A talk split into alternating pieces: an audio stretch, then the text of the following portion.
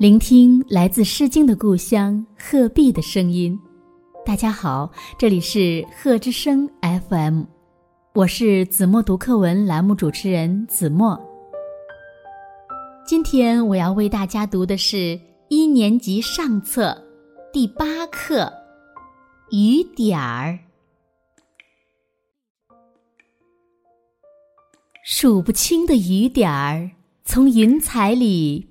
飘落下来，半空中，大雨点儿问小雨点儿：“你要到哪里去？”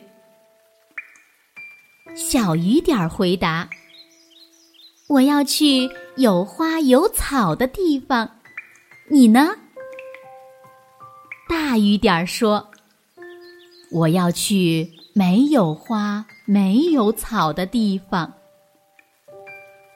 不久，有花有草的地方，花更红了，草更绿了；没有花没有草的地方，开出了红的花，长出了绿的草。